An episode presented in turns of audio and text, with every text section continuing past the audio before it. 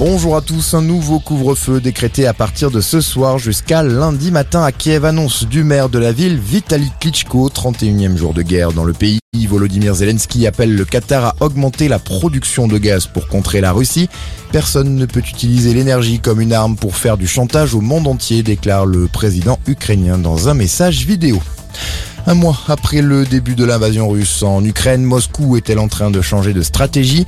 Hier, l'armée russe a annoncé qu'elle allait concentrer ses forces sur l'est de l'Ukraine afin de récupérer le Donbass, une annonce qui laisse assez sceptique les habitants. Beaucoup n'y croient pas et considèrent qu'il s'agit simplement de communication de la part du régime de Vladimir Poutine.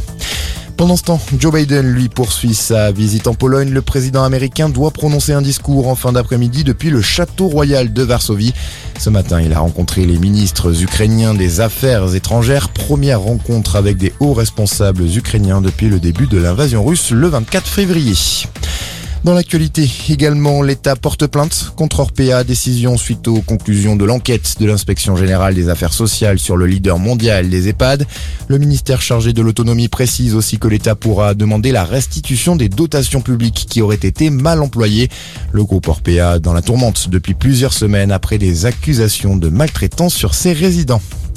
Les obsèques de Federico Martin Rambourou aujourd'hui à Biarritz. Un hommage sera rendu cet après-midi à l'ex-rugbyman argentin assassiné il y a une semaine à Paris. Une minute d'applaudissement est notamment prévue avant les matchs du top 14, la 21e journée qui débute cet après-midi à 15h. Toulon reçoit Clermont.